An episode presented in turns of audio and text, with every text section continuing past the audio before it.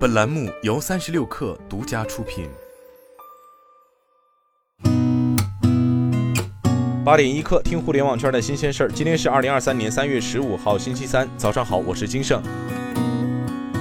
根据二零二二年中国电子竞技产业报告显示，目前中国电竞产业规模约一千四百亿，电竞人群约四点八亿。淘宝数据显示，过去一年，淘宝电竞相关商品的用户规模已经达到一亿。三成是零零后，而女性消费者占比超过四成。腾讯会议发布调整说明称，四月四号起逐步取消免费用户三百人不限时会议使用权限，单场会议最高人数和时长调整为每六十分钟一百人，相关升级功能移入会员体系。针对网传海底捞禁止单点清水锅的消息，海底捞客服称，目前确实不能单点清水锅，至少要点一个口味的锅底。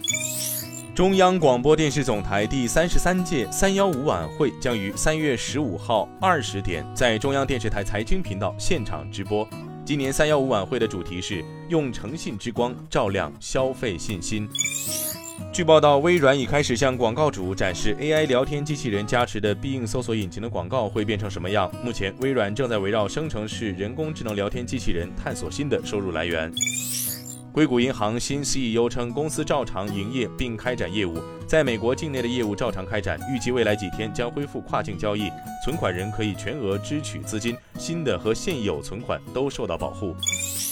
西门子正在东南亚寻找投资机会，试图降低供应链风险。西门子首席人力和可持续发展官朱迪斯·维斯表示，该公司正在印度尼西亚、越南和泰国等快速增长的经济体招聘员工，并考虑增设工厂。今天咱们就先聊到这儿，我是金盛八点一刻，咱们明天见。